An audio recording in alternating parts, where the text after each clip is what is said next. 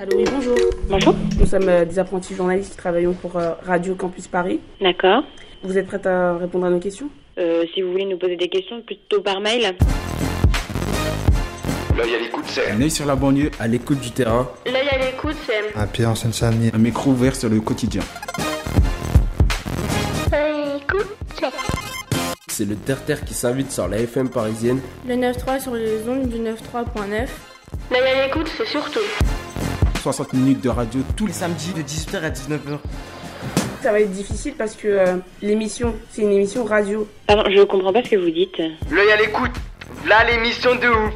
tous les samedis de 18h à 19h et c'est en direct. Si, si. Bonjour à toutes et à tous. Bienvenue dans les programmes de l'association L'œil à l'écoute. Nous sommes ensemble pendant une heure. Pour ce samedi, une émission en deux temps. Dans une demi-heure, nous reviendrons sur des aventures passées. Avant cela, nous souhaitons vous parler de Joachim Romain. C'est un artiste plasticien. Il propose une exposition dénommée Out of Canvas. Elle se tient dans le 13e arrondissement de Paris, au 32 boulevard Général d'Armée Jean Simon. Elle a lieu jusqu'au 17 février, donc il vous reste deux semaines.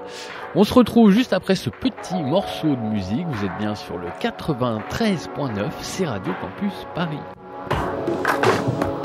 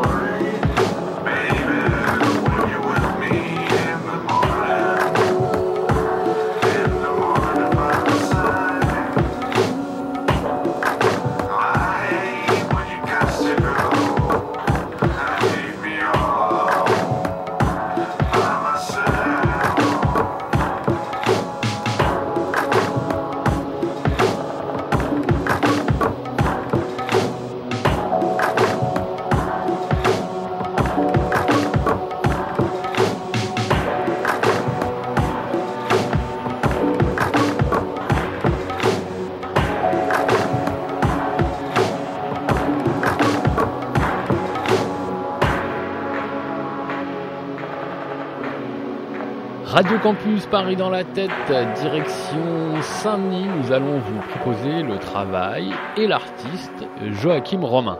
Joachim de son prénom expose jusqu'au 17 février à la galerie Art Craft au micro d'Émilie dans son atelier du 6B. Il nous parle de son travail et nous propose quelques pistes quant à l'art de nos jours. Bonne écoute En fait, ce matin, moi, je travaille beaucoup sur, sur la consommation et essentiellement via l'affiche euh, dans la rue. En gros, je lacère les affiches comme pouvaient faire les nouveaux réalistes à une certaine époque, sauf que moi, je leur redonne un volume. Euh, J'essaie de leur donner un côté végétal, un peu comme dans un monde, on va dire, imaginaire, où l'affiche reprend le dessus, redevient végétale, et euh, bah, les racines ressortent de la terre, etc. Et là, c'est les, affi les affiches qui progressent sur le trottoir et qui avancent et sortent du mur. Aujourd'hui, comme c'est euh, grosse réunion sur le climat, que c'est One Planet, En même temps, il fait beau, donc euh, c'est aussi l'occasion, parce qu'évidemment, travailler en extérieur sous la pluie, c'est pas simple, notamment le papier. Du coup, je me suis dit, bon, bah, c'était intéressant. Et bien sûr, j'avais repéré, on va dire, un spot qui était intéressant qui se trouve à Stalingrad, au métro Jaurès. Et donc, euh, bah voilà, au réveil, je suis parti. Je me suis fait cette petite install et voilà. Et c'est toujours sympa parce que les réactions avec les gens dans la rue est toujours assez étonnante et en même temps j'ai jamais de grosses critiques mais plutôt des, échanges intéressants sur euh, ce que je suis en train de faire. Et j'ai même rencontré quelqu'un qui m'a déjà vu euh, faire une autre install, enfin qui avait vu une de mes installs, qui savait pas que c'était moi. Donc bon voilà, c'est l'occasion de discuter euh, avec les gens qui, qui, connaissent mon travail maintenant. Quoi. Et alors c'était un spot sauvage. Tu, tu choisis et puis tu vas et tu, euh, y a pas, c'est pas un truc avec une autorisation de la ville qui t'invite à cet endroit là? Alors euh, actuellement non, hein, c'est sauvage. repère un lieu où il y a beaucoup d'affiches et où un lieu, on va dire, in progress, c'est-à-dire que l'accumulation d'affiches commence à arriver. Et au bout d'un moment, si je me suis pas fait piquer la place, hein, parce que je suis pas le seul à utiliser l'affiche, j'y vais et je fais cette installation. Après, la mairie, euh, à l'heure actuelle, j'ai pas d'autorisation suis en contact lointain et je commence à arriver à progresser, voir s'il n'y a pas moyen avec euh, Paris, Saint-Ouen et Saint-Denis, pardon, évidemment, où on se trouve, s'il n'y a pas moyen de faire des, installations. Alors il se trouve qu'il y en a quand même plus à Paris qu'en centre-ville même de Saint-Denis, euh, ce qui m'intéresserait néanmoins de le faire. Maintenant, proche périphérique Saint-Denis, il y en a.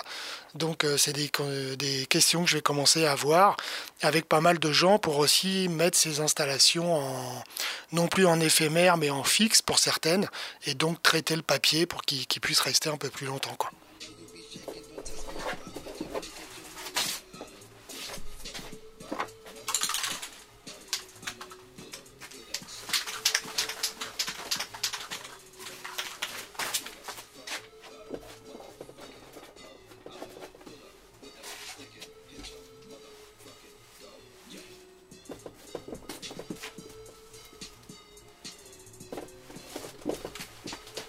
Bon, alors là, on est donc dans ton atelier au 6B.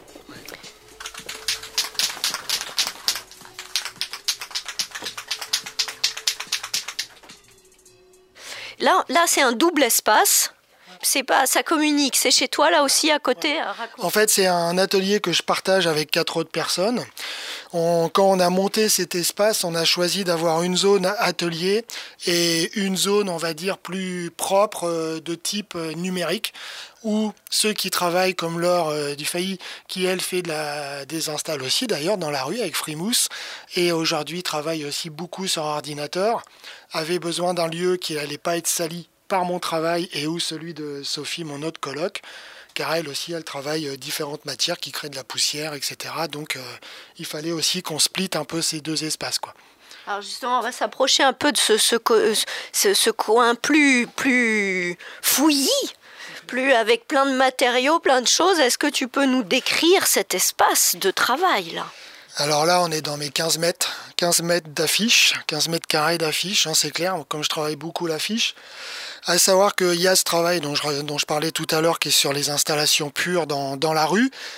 Mais euh, avant tout, je travaille beaucoup sur le portrait. Et ce portrait, je le trouve à travers les affiches. C'est-à-dire que quand je déchire des, des affiches, des portraits de chanteurs, de comédiens ou je ne sais quoi apparaissent, se mixent avec de la typographie des autres affiches ou voir se mix avec les autres affiches. Et à partir de là, je vais faire une photo. Cette photo, je vais la réimprimer, la retravailler et recréer un mur, une usure d'un mur à mon image tel que je le vois, tel que je le conçois.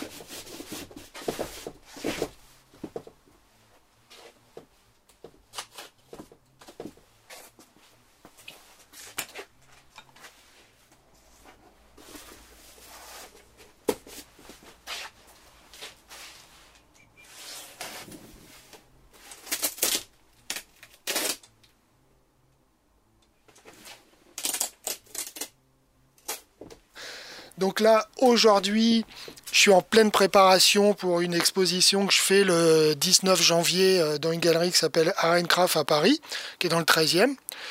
Et donc, bah, évidemment, je suis en train de préparer mes pièces. Euh, là, on est devant des, typiquement des nouveaux travaux qui sont des sculptures, car en fait, je travaille beaucoup mes pièces sur euh, des, on va dire, des plaques d'aluminium, de métal, etc., que je tords. Je tords, je déforme, je maltraite pour se rapprocher de cette usure que je prends euh, en fait à l'origine dans la rue en photo. En fait, l'idée, c'est de poser ces plaques à même le sol et de, de, comme si on avait arraché un bout de mur entre guillemets et qu'on le reposait au sol, mais en sculpture.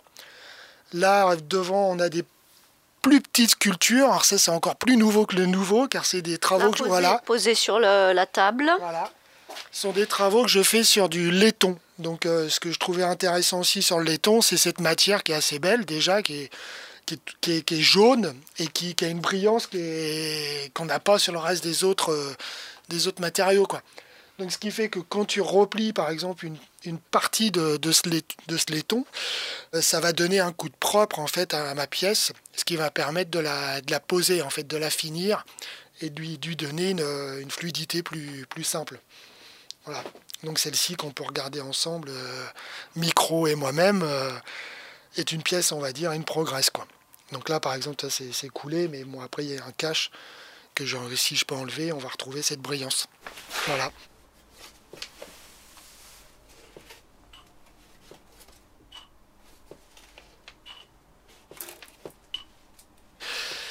À l'origine, je faisais essentiellement de la photo. Et la photo, quand j'ai voulu la modifier, la déformer, la, la maltraiter pour se rapprocher toujours du sujet que je prenais en photo, parce qu'une photo, par définition, est propre et jolie et tout plat.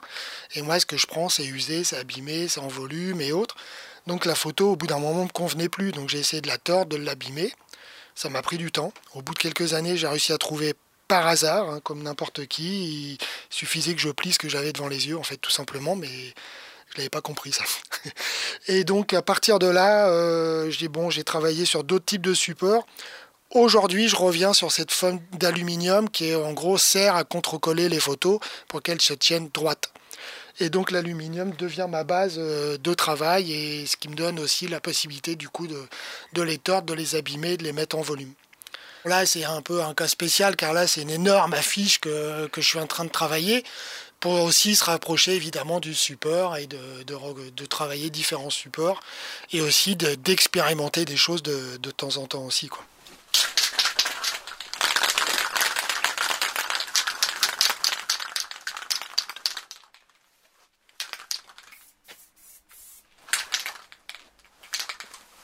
Donc je travaille soit avec des bombes de peinture, donc aujourd'hui, j'utilise pas mal de water-base parce que c'est plus soft déjà en termes d'odeur. Après, je travaille quand même beaucoup avec de la peinture. Hein, J'intègre beaucoup de la peinture acrylique et de plus en plus de matière, donc typiquement comme une sorte de plâtre, de grains de grains de sable un peu pour euh, qui quand se durcifie me permet pour moi de rappeler, on va dire, la poussière qui vient se coller sur les affiches quand avec le vent et le temps, la pluie qui vient se coller sur les affiches et se fixer. Et donc là, j'essaye de redonner des, à travers ce matériau cette idée de toujours cette idée de reproduire ce que je vois et ce que je peux prendre en photo en fait. Donc la peinture vient se mixer, que ce soit acrylique, bombe ou, et autres, à différents types de matériaux que j'utilise aujourd'hui.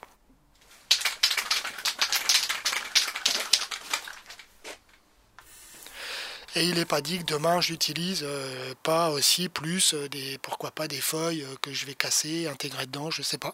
On va voir. Ça c'est des choses que j'ai en tête, que j'ai pas encore à expérimenter, mais qui vont arriver à un moment ou l'autre.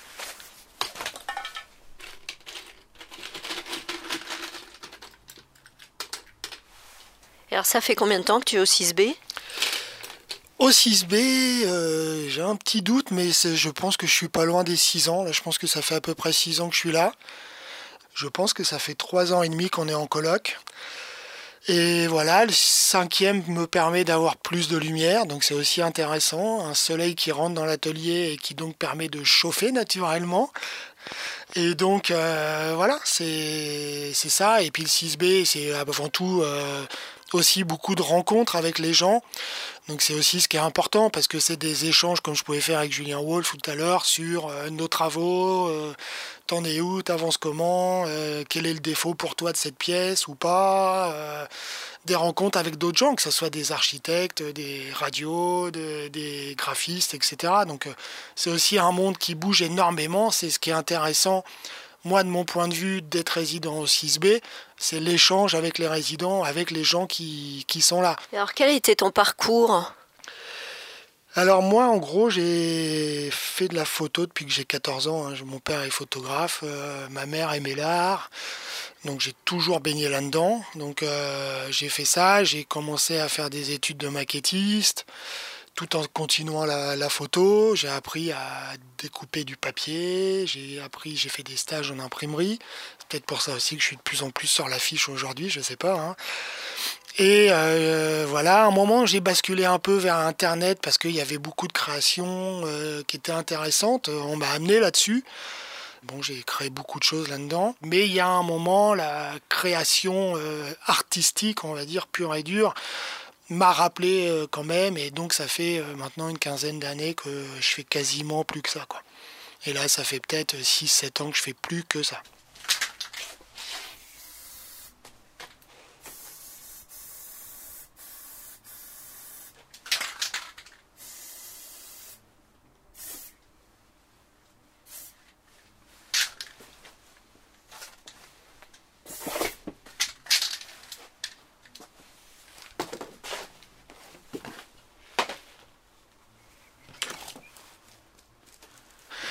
Aujourd'hui, je travaille avec pas mal de galeries. Je travaille avec, euh, par exemple, une galerie à Uzès qui s'appelle la Galerie Urbaine. Je, travaille avec une galerie à Lyon qui s'appelle SBK. Là, je fais une exposition donc en janvier à la galerie Craft euh, sur Paris.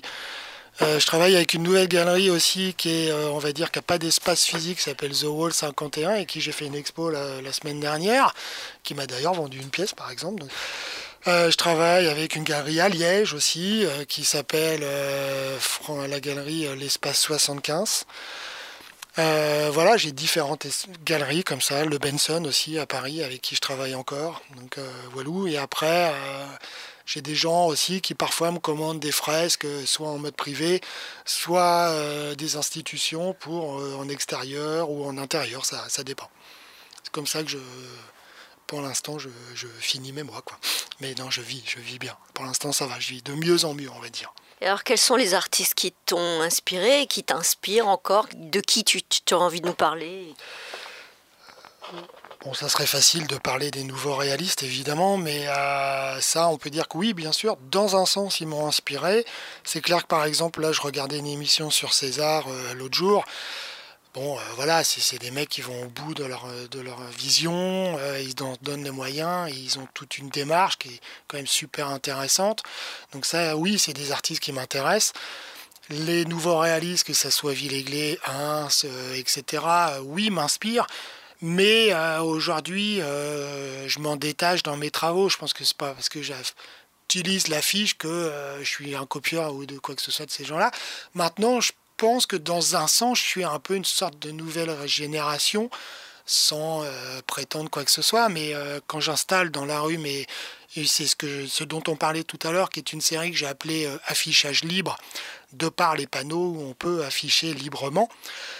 sont des installations à partir de l'affiche pure et dure dans la rue. Donc oui, quelque part, c'est une déclinaison de ce qu'ils pouvaient faire.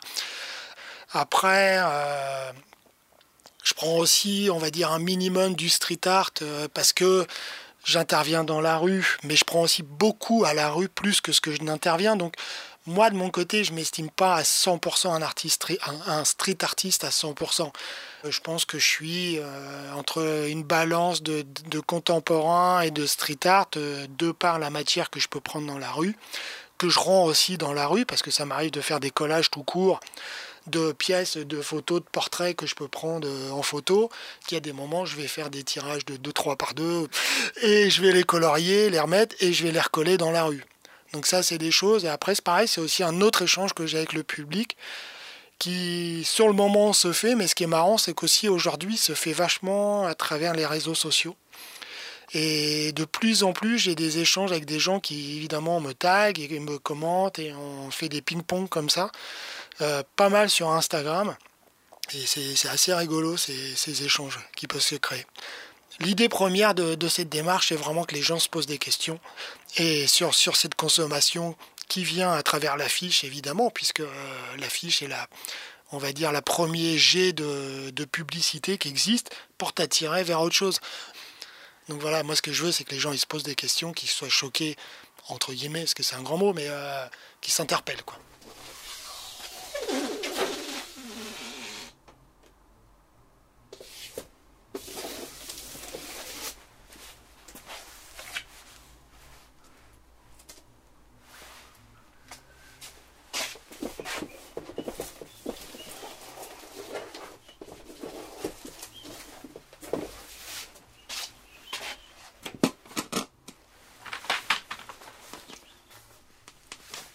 Rapport à justement la street, la, rue quand Est-ce que euh, depuis des années que tu, euh, tu vas dans la rue euh, faire des trucs, est-ce que tu observes une évolution? Et comment ça, ça a évolué?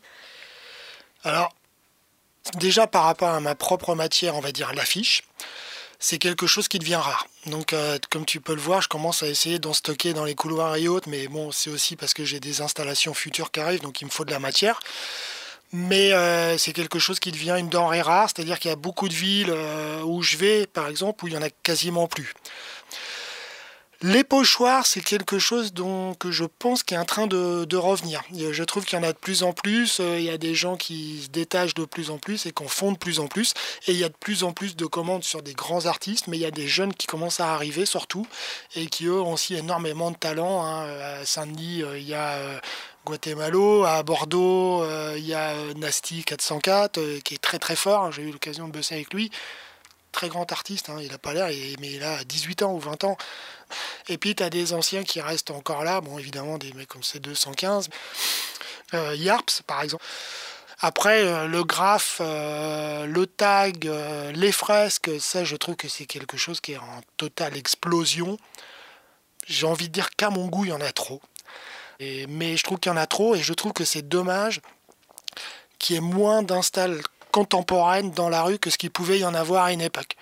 Et par exemple, je prends toujours l'exemple de cet artiste africain qui est mort là, qui faisait des sculptures sur le pont, euh, qui avait mis des énormes sculptures sur le pont de je sais plus quel pont à Paris. C'était superbe. Et je trouve ça tout aussi beau qu'une fresque euh, qui n'empêche pas le talent de l'un ou l'autre. C'est pas le souci, mais mais j'ai l'impression que les mairies ou autres, pour se faire plaisir, d'un coup, bah, ils se disent Ah bah tiens, on va commander des trucs comme ça, alors qu'il y a des mix qui pourraient être aussi très intéressants à faire. Et ça, voilà, je trouve que c'est ce qui ça manque, en fait, euh, que sortir les. que leurs contemporains, les vraies belles installes euh, fortes, sortent aussi dehors, quoi. Voilà. Se termine l'interview de Joachim Romain, artiste plasticien dont l'atelier est au 6B à Saint-Denis. Si vous souhaitez voir ses créations, rendez-vous au 32 boulevard Général d'Armée Jean Simon. L'expo s'appelle Out on Canvas. Elle se termine le 13 février, alors dépêchez-vous. L'œil à l'écoute, ça continue juste après cette pause musicale.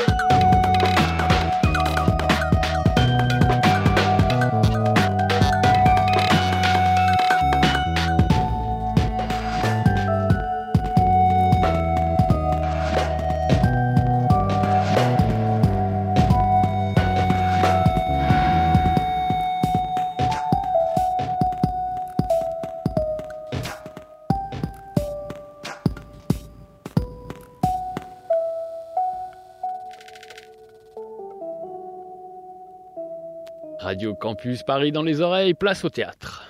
La compagnie Étincelle est basée à Aubervilliers. Elle existe depuis plus de 20 ans. Pour fêter cet anniversaire, la compagnie a créé un spectacle dénommé Le Cabaret des filles difficiles. À cette occasion, les participants d'hier et d'aujourd'hui se retrouvaient. L'œil à l'écoute a produit pour ce spectacle trois modules sonores qui étaient diffusés sur scène et que je vais vous diffuser cette fois en radio. Bonne écoute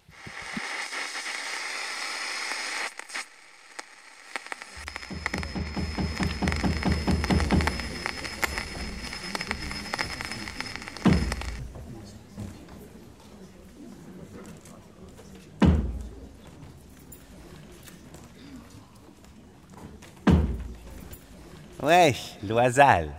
Eh, tu veux chose qu'elle ou quoi? Moi? Ouais, ouais, toi. Eh, flippe pas, viens là. T'inquiète, oh. À l'ancienne ou quoi? Ouais, trop fort. Bien. Ouais, à l'ancienne Je voulais sortir de l'occupationnel et puis c'est vrai que euh, cette passion que j'avais pour le théâtre, ça m'allumait à l'intérieur et j'avais envie de le transmettre. Au départ, c'est un, petit atelier euh, de théâtre euh, qui s'ouvre à quelques personnes et puis après ça se monte en association par les gens qui ont, vécu cet atelier, en fait, les, jeunes qui étaient au départ, qui participaient à l'atelier, qui décident de prendre ça en main et, et, ça devient une association étincelle qui, qui vit et qui, qui, vit encore et qui se développe et qui, euh, et qui transmet à d'autres et, et d'autres interviennent. Et il y a un échange comme ça qui roule. Tu vas vite ou pas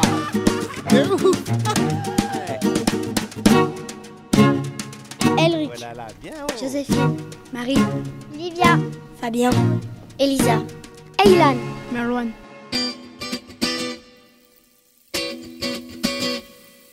On a commencé, on était euh, tous ados, et il y avait Nathalie qui nous guidait, qui, nous, qui était un peu euh, notre mère. Euh, mais elle est partie à un moment, Nathalie, et du coup on s'est retrouvés en, en, autogestion tous à une vingtaine d'années. Et, et, il a fallu que, enfin c'était une super expérience parce qu'on a grandi en parallèle avec avec la compagnie Étincelle, oui. Et on s'est professionnalisé comme ça avec ce, ce, terrain de jeu qu'on avait à Aubervilliers.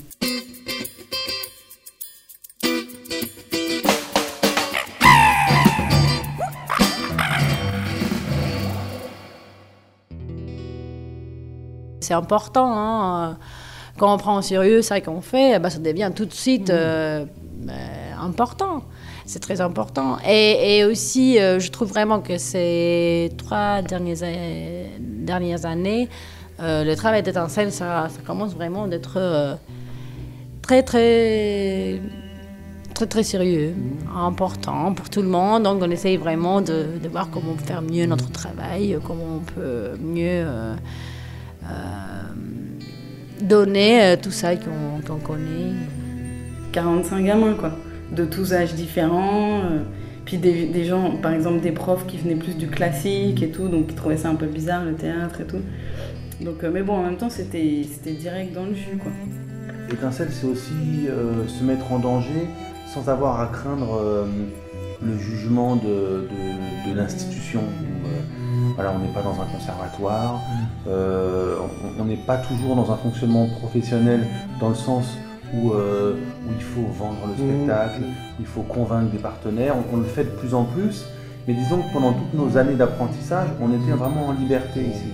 C'est ça qui est très intéressant. On peut, oser plein de choses. On peut oser plein de choses, et puis, euh, et puis on est dans un, dans un environnement de confiance, dans un, un environnement familial, aussi bien avec les gens qui nous entourent, ceux qui ont travaillé directement, mais aussi les gens de cette ville qui ont toujours eu un regard euh, euh, tendre et puis euh, indulgent, mais pas, dans le sens dévalorisant, indulgent dans, le sens où ils se reconnaissaient dans, qui on était et dans, dans ce qu'on faisait. Après, avec Sylvie, j'ai eu les, la possibilité de, de participer à l'atelier qu'elle qu'elle menait avec les retraités, les seniors d'Aubervilliers. Euh, voilà, donc j'étais, comment on peut genre une sorte de, de- de bras droit, bras gauche des fois.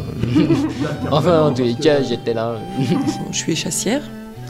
euh, et euh, comment Vanessa et Soraya euh, sont aussi devenues échassières. Donc ça a été un moment imp- important euh, dans ma formation euh, de citoyen, ma, ma formation politique aussi, au, au sens propre du terme.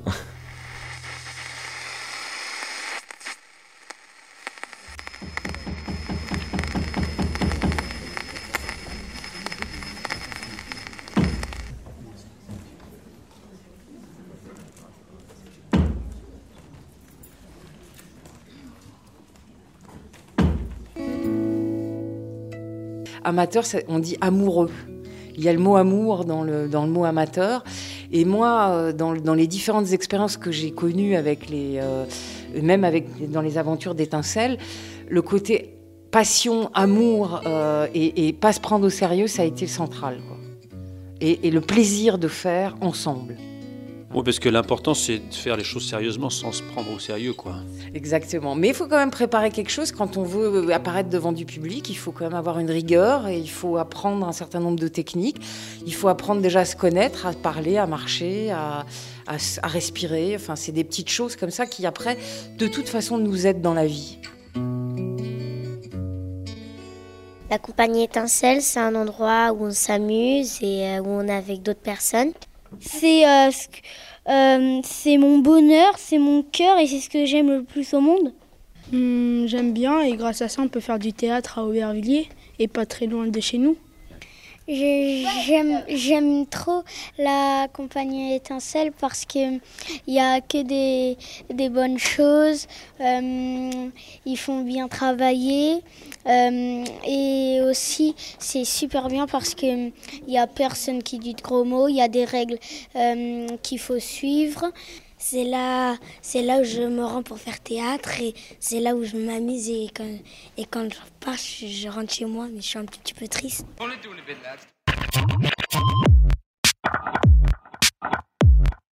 On revient à Aubervilliers, non pas su- sur un truc qui nous emprisonne, mais parce que on, on- on- on- on est très en, on est très en confiance avec, euh, avec tous ces gens qui sont avant tout des, des, des- des amis.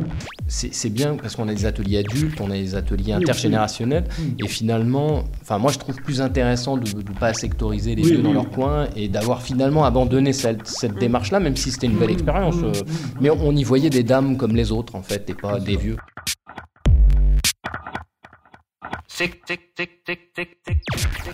Alors oui, j'en- suis parti, euh, j'en suis pas revenu, mais euh, mais je m'en suis pas remis. Voilà, j'ai faut regarder, euh, c'est le petit côté cabotin. Euh, ben, alors en fait moi, moi j'ai une, moi j'ai une formation de clown et de musicienne. Euh, et donc en fait j'ai- quand j'ai commencé à faire étincelle, je pensais en fait parce que j'avais déjà un, un petit peu enseigné le clown, fait quelques ateliers, donc je me disais je vais euh, partir sur un, sur un atelier clown pour les jeunes. Donc j'ai commencé par animer des ateliers ici. Euh, ensuite, euh, j'ai été amenée à mettre en scène dans un cadre plus professionnel des adhérents d'étincelles. Ah, voilà Thelma qui s'exprime. Donc voilà, j'ai mis, j'ai monté deux spectacles en fait avec des élèves d'étincelles, mais dans un cadre plus plus pro en fait. C'est-à-dire qu'on a monté un spectacle en deux mois ou deux mois et demi euh, pour le présenter dans le cadre du festival Obercaille. Et puis je suis revenue l'an dernier un peu plus euh, avec un projet qui s'appelle les monologues de Gaza, où en fait on a fait, on a organisé euh, des lectures de monologues de jeunes qui ont été écrits par des jeunes de Gaza. Et c'est les, les membres euh, adolescents de d'Étincelle qui les ont interprétés. Le théâtre, il faut savoir qu'avant Étincelle, le théâtre n'existait pas dans ma vie. Donc j'ai commencé avec Nathalie sur un spectacle qui s'appelait Aviroflet. D'ailleurs je me souviens bien parce que ce qui m'a fait bien rire sur euh, ce spectacle-là, c'est que j'ai invité tous mes copains à venir voir le spectacle Aviroflet, mais ils disent mais t'es fou toi, Aviroflet c'est trop loin quoi. On va pas venir le voir, mais j'ai dit mais bande de nazes, c'est euh, c'est juste le nom du spectacle quoi. Et ils sont venus nous voir et euh, ça a été euh, voilà, ça a été une belle expérience, très riche. Euh, donc c'est euh, ce qui m'a vraiment poussé à continuer. une vraie sincérité, euh, une forme de militantisme Et- artistique. Et puis on, on a, on, a, on a toujours œuvré les uns et les autres aussi dans l'animation, dans les formes d'éducation populaire Mhm. euh, assez différentes, qui, faisaient que voilà, on était identifiés euh, davantage comme des militants que comme euh, des, Comme des- une des- association. des comédiens un petit peu perdus dans, un, dans, dans leur, dans, dans leur sphère d'écriture et, et de jeu et, éloignés du monde. Au contraire, nous, on- Étincelle, c'est une vraie compagnie oui, locale. quoi. oui.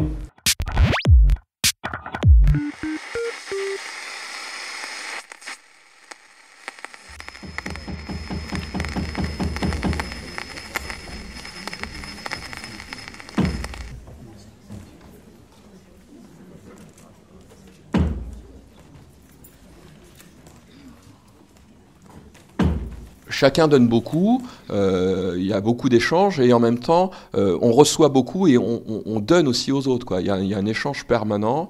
Euh, moi ce qui m'a aussi beaucoup impressionné c'est que dans cette association il y a eu des, rencontres intergénérationnelles très très riches. Je pense notamment à Jacqueline Tiberge avec qui on a travaillé pendant quelques années, euh, qui est devenue aussi une amie et qui euh, et voilà j'ai découvert aussi qu'on pouvait avoir euh, des, activités et des échanges avec bah, des, des- des- gens de, de différents âges et voilà moi j'étais ado à l'époque Jacqueline était était jeune retraitée je crois ou en passe de devenir- retraitée c'était incroyable ces, ces échanges aussi humains.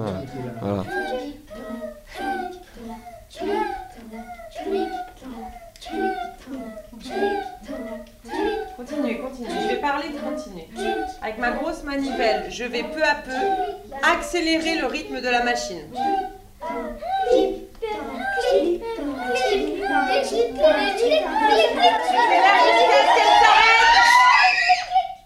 Attention, je la répare. Alors, ça va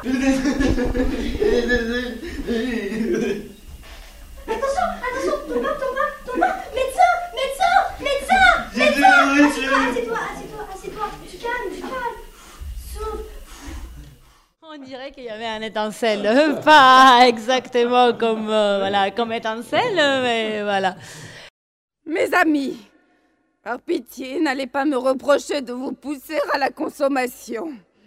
Reconnaissez qu'il s'agit là d'une circonstance exceptionnelle. À plusieurs reprises, on m'a accusé à tort. Non, je ne suis pas une souveraine qui préconise l'agneau à n'importe quel moment de la journée. Mais ce soir, mes amis, je vous demande de lever votre verre bien haut et de boire. Oui, de boire à la santé de nos jeunes mariés.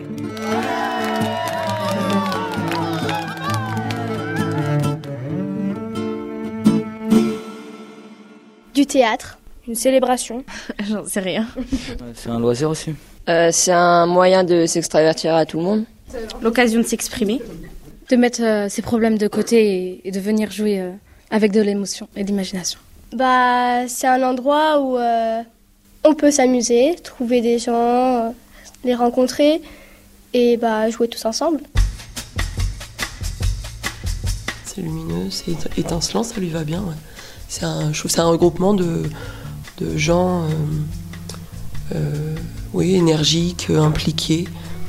Euh, et dans, le, dans l'étincelle, il y a aussi un côté, euh, ça peut partir dans toutes les directions. Et ça va bien aussi, je trouve, à étincelle. euh, euh, ouais, c'est quelque chose qui lui va bien aussi.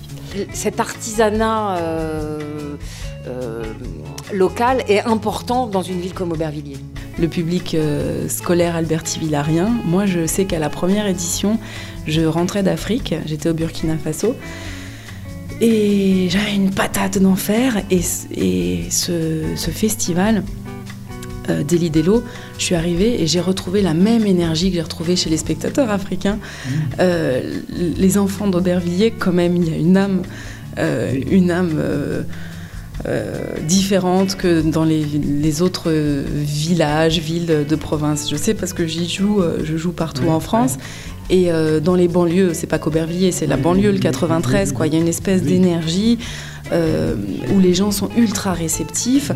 Il y a, le public était vivant, euh, et il foutait pas le bordel, euh, il, ré- il réagissait à ce qu'on leur proposait à- au spectacle. Natacha, Sonia, Sophia, Manon, Rémi, Elia. Raphaël. Sarah. Kaina. C'est ça qui est intéressant, c'est qu'on arrive tous avec notre bagage, notre, notre euh, spécialité, je sais pas comment dire, mais euh, voilà, nos différentes formations. et euh, donc, euh, donc chaque, chaque année, en plus, on change d'intervenant. Donc voilà, donc chaque participant peut, peut pas tester, c'est pas le bon terme, mais en tout cas s'essayer dans plusieurs disciplines à l'intérieur même du théâtre. C'est-à-dire que nous, on a toujours eu cette volonté de, de, de, de- perdurer et d'être fidèles les uns envers les autres et de, et de même si ça donnait le- évidemment la liberté aux gens de partir, mais euh, c'est quelque chose de naturel. On, on- on a cette conscience du groupe. Ça, c'est, assez rare. que Pour cette euh, dernière partie, nous nous envolons vers le Maroc. À Marrakech, une association, Baja T21, prend en charge les enfants et les jeunes atteints de trisomie. Ils accompagnent les familles, mettent en place de la rééducation psychomotrice et Baja T21 tente d'amener ces personnes vers l'emploi. Un reportage signé par les jeunes de la Maison des Tilleuls au Blanc-Ménil. Je suis coordinatrice.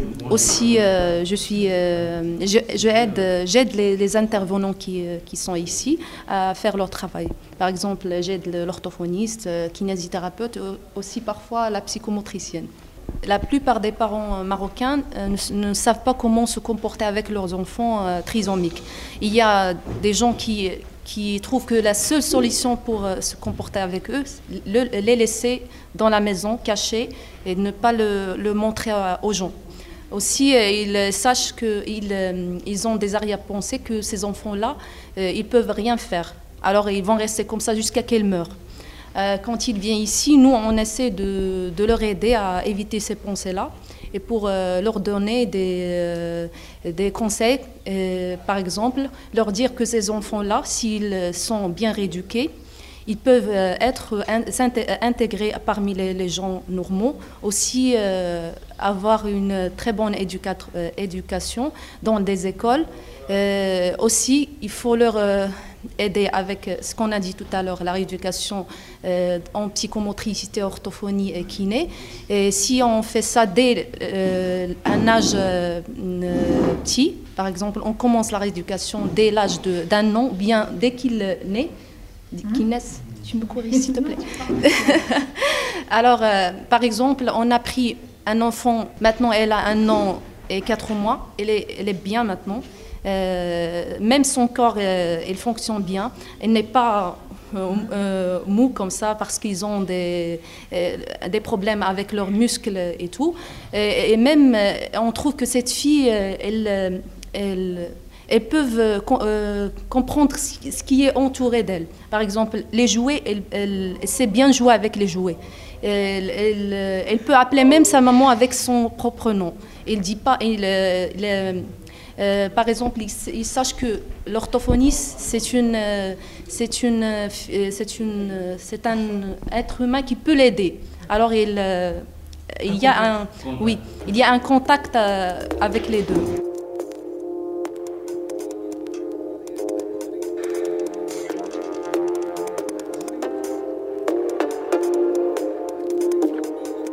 Je voudrais savoir quel est votre rôle au sein de cette association. Alors au sein de cette association, moi je suis la psychomotricienne. Donc je travaille avec les enfants, c'est des rééducations où euh, je prends les enfants en charge, une heure, pour chaque enfant c'est une heure par semaine euh, en général. Voilà, je les prends en charge dans cette salle-là. Donc vous voyez, il y a beaucoup de jeux parce que la psychomotricité c'est du jeu euh, avant tout. On joue avec les enfants. Et depuis quand êtes-vous au Maroc? Euh, ça fait trois ans que je suis au Maroc. Et c'est quoi qui vous a fait venir euh, ici? C'est mon mari qui m'a fait venir ici parce qu'il est marocain. Donc on est revenu s'installer au Maroc. Vous êtes combien dans cette structure? Il y a deux orthophonistes, une kinésithérapeute, une psychomotricienne, une secrétaire, enfin plus que secrétaire d'ailleurs. Et oui, voilà, qui est éducatrice spécialisée. Et, et voilà. Est-ce qu'il y a un espoir qu'il guérisse? Justement, c'est ça aussi un autre problème, euh, par exemple avec les parents, c'est de penser que c'est quelque chose qui se guérit, la trisomie. Alors que non, c'est toute la vie, il faut l'accompagner, l'enfant, euh, l'accompagner parce que c'est des enfants qui apprennent plus lentement que les autres enfants, mais ils peuvent apprendre, ils peuvent écrire, ils peuvent travailler. En France, il y a beaucoup d'enfants qui travaillent, trisomiques. Et, euh, et, ici, les parents, euh, comme ils n'ont pas eu l'habitude de, de, comment on prend en charge les enfants trisomiques, ils pensent qu'il suffit par exemple d'aller une fois chez l'orthophoniste et ça y est. Mais il faut y aller tous les, toutes les semaines pendant plusieurs années pour qu'il y ait des résultats. Il faut être patient. J'avais une question, je voulais savoir, euh, pour l'espérance de vie d'un trisomique, est-ce qu'elle était la même que, on va dire, entre guillemets, un être humain normal? Non. Euh, non, parce que c'est des enfants qui ont beaucoup aussi de problèmes physiques, euh, cardiaques notamment, ou qui peuvent avoir des pathologies associées à, leur trisomie. Et, euh, et du coup, c'est vrai qu'ils peuvent mourir plus jeunes. En général, il me semble, ils meurent vers 45 ans, 50 ans, c'est plus jeune, oui.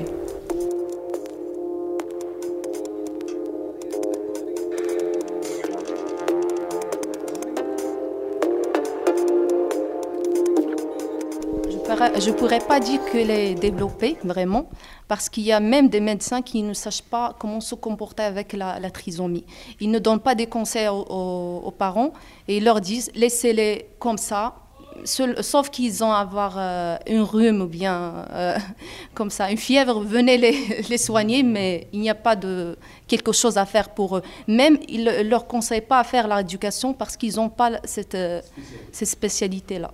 Alors justement, euh, comment est-ce que vous, vous pouvez faire changer les, mentalités auprès de gens qui, n'ont pas d'enfants trisomiques et, qui ne sont pas forcément sensibilisés au problème Est-ce que vous, communiquez, vous faites des, journées un peu portes ouvertes? Comment vous, vous essayez de faire comprendre que ces enfants sont avant tout des enfants comme, pas comme les autres, mais en tout cas des enfants? Parfois, j'ouvre la porte pour me, divertir un petit peu et il y a des gens qui, qui, remarquent la, la plaque qui est, euh, devant, qui est en haut, il me pose des questions. Qu'est-ce que c'est la trisomie? On n'a pas compris qu'est-ce que la fonction de l'association. Alors je leur explique, je leur, euh, je leur explique qu'est-ce que c'est la trisomie et euh, je leur donne aussi des conseils pour euh, comment se comporter avec ces, enfants-là et, j'arrive à leur retirer les, leur arrière-pensée. Comment vous pensez améliorer justement la structure? Pourrait faire, entre guillemets, pour que justement ça fonctionne mieux, que vous puissiez accueillir beaucoup plus d'enfants Quelles sont vraiment les réelles difficultés que vous rencontrez aujourd'hui?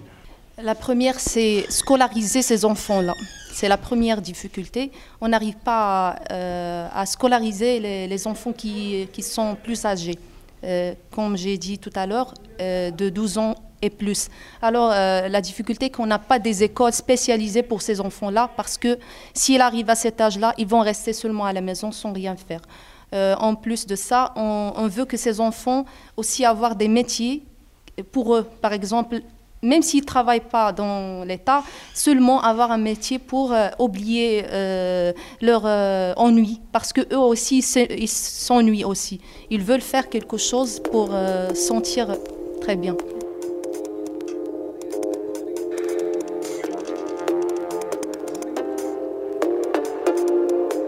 Est-ce que le point de vue des parents change après d'être passé ici? Oui, bien sûr. On a aidé les parents à, avoir un courage pour faire venir leur enfant ici. Et bien sûr, ils ont arrivé à avoir une joie euh, qu'ils ont perdu euh, dès, qu'ils ont eu leur euh, enfant. Maintenant, il, il vient ici euh, ponctuellement, ça veut dire il, euh, il respecte l'horaire de la rééducation, il vient chaque jour. Euh, aussi, on essaie de leur faire autre chose, pas seulement la rééducation pour les, les aider. Euh, il vient ici pour faire une, euh, une comme ça, un atelier, bien un questionnement. par exemple, chaque maman, il part de, de leurs problèmes ici. On fait comme euh, une petite fête parfois, ou bien comment un, on dit, groupe un groupe de parents qui vient ici pour parler de leurs problèmes. De... Chaque maman euh, essaie de s'exprimer euh, et de faire sortir leur chagrin, comme ça, son chagrin au fond d'elle, et pour parler de, de, la naissance de son bébé et ses souffrances euh, avec, parmi sa famille et aussi avec l'entourage et les, les arrière-pensées des gens.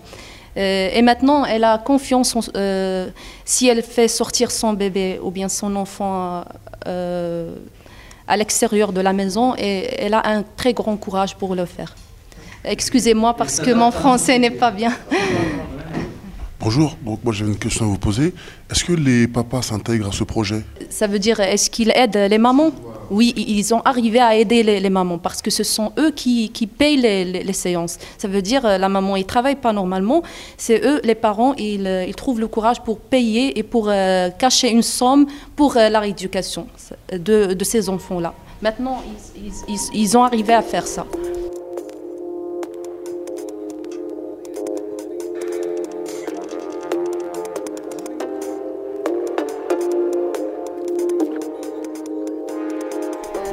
De l'âge d'un an jusqu'à 6 ans, on essaie d'aider les mamans à trouver des crèches, des crèches où il y a des enfants normaux. Et, nous- sommes arrivés à faire ça. Euh, maintenant, on a presque 6 enfants qui sont intégrés dans des crèches où il y a des enfants euh, normaux. Moi aussi, j'ai une expérience avec euh, le, fils de la directrice. C'est moi qui l'ai éduqué parce que j'étais avant une éducatrice. Je l'ai éduqué depuis 3, trois ans. Il était dans ma classe, ma propre classe. Et bien sûr, euh, les enfants, il, il, euh, il arrive à se comporter avec lui comme s'il était normal. Et lui aussi, il, il, imite, il imite le caractère des enfants normaux. Ça, y est, il arrive à être comme un enfant normal. normal. Oui, il s'est adapté. Moi, euh, je ne sais pas qui pourra me répondre, mais euh, je voulais vraiment savoir si au niveau de la municipalité de Marrakech ou bien l'État ou, la, ou bien la, ville du, le pays du Maroc, est-ce que vous recevez euh, des donations, de l'aide, un soutien pour l'association pour que vous puissiez justement fonctionner pour le matériel ou pour, pour justement rémunérer les professionnels qui s'occupent des enfants? On est arrivé à, à- avoir un aide de l'État, comme l'INDH. Vous pouvez la, connaître après. Euh, il, il nous a aidé à avoir le matériel de la kinésithérapie et aussi le matériel du bureau. Et aussi, ils nous aide à, maintenant, ils vont nous aider à avoir une classe, euh, une, à faire une école pour les enfants de l'âge de 12 ans et quelques, de 12 ans à- à- et plus, pardonnez-moi, parce que normalement, les, enfants qui ont 12 ans, ils ne pourra pas être parmi, euh, s'intégrer dans des écoles. Personne, ne- tous les écoles refusent de les, de les, les avoir, et nous, on essaie de, de faire une, une école pour eux. Maintenant, l'État, il va nous aider après, mais pas tout de suite.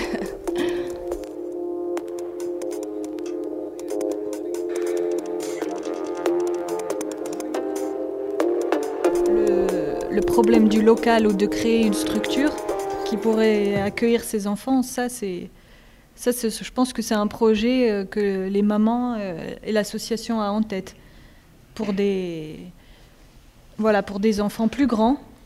Comme euh, encore une fois, je compare à la France, mais parce qu'il y a aussi des, des choses intéressantes, comme les CAT, je ne sais pas si vous connaissez, voilà, qui font travailler les personnes handicapées et qui vont participer à l'économie du pays.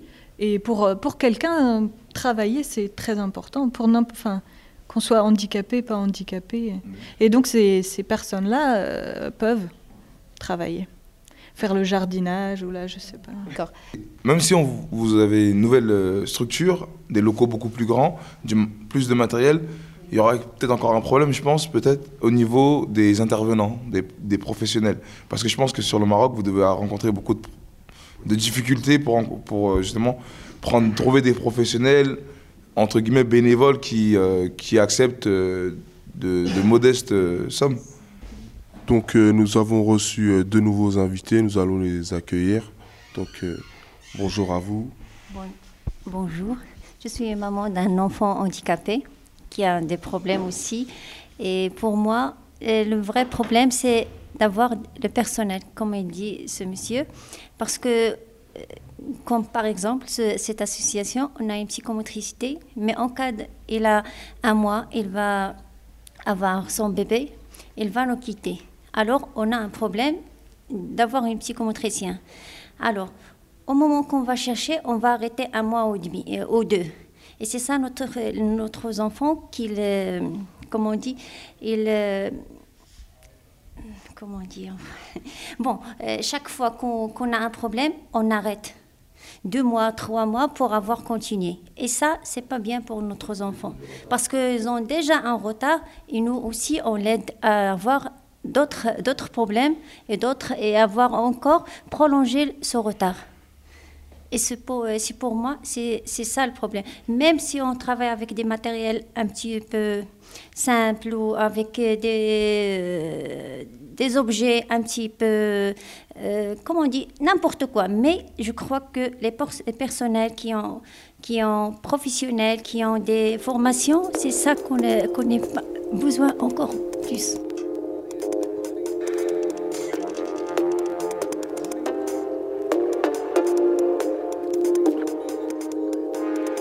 Oui, bien sûr, il y a un résultat parce qu'on trouve que les parents ils viennent chaque jour pour, euh, pour euh, essayer de, de faire leur enfant euh, pour euh, faire euh, venir leur enfant ici, même s'ils trouvent des, euh, des problèmes de, de euh, matériel, en maté- matériel, mais on, on, le- on enregistre toujours leur euh, nom ici et on leur dit au cas, où on trouve euh, quelqu'un qui veut leur aider. Parce que nous, ici, on travaille tout seul. C'est nous qui payons. Ainsi s'achève l'émission de l'œil à l'écoute pour ce samedi. Vous pouvez bien sûr réécouter cette émission, la balado diffuser, la commenter, la partager et tout et tout sur le site de la radio www.radiocampusparis.org donc radiocampusparis.org. Vous cherchez les podcasts et vous trouverez la page de l'œil à l'écoute. Rendez-vous à la galerie donc Art and Craft pour voir l'exposition de Joachim Romain. Samedi prochain à 18h, retrouvez le magazine Les Yeux Fermés. C'est l'émission mensuelle de l'association des couleurs. Bonne semaine à toutes et tous, à l'écoute de Radio Campus Paris, bien sûr. À suivre le Tropical Club.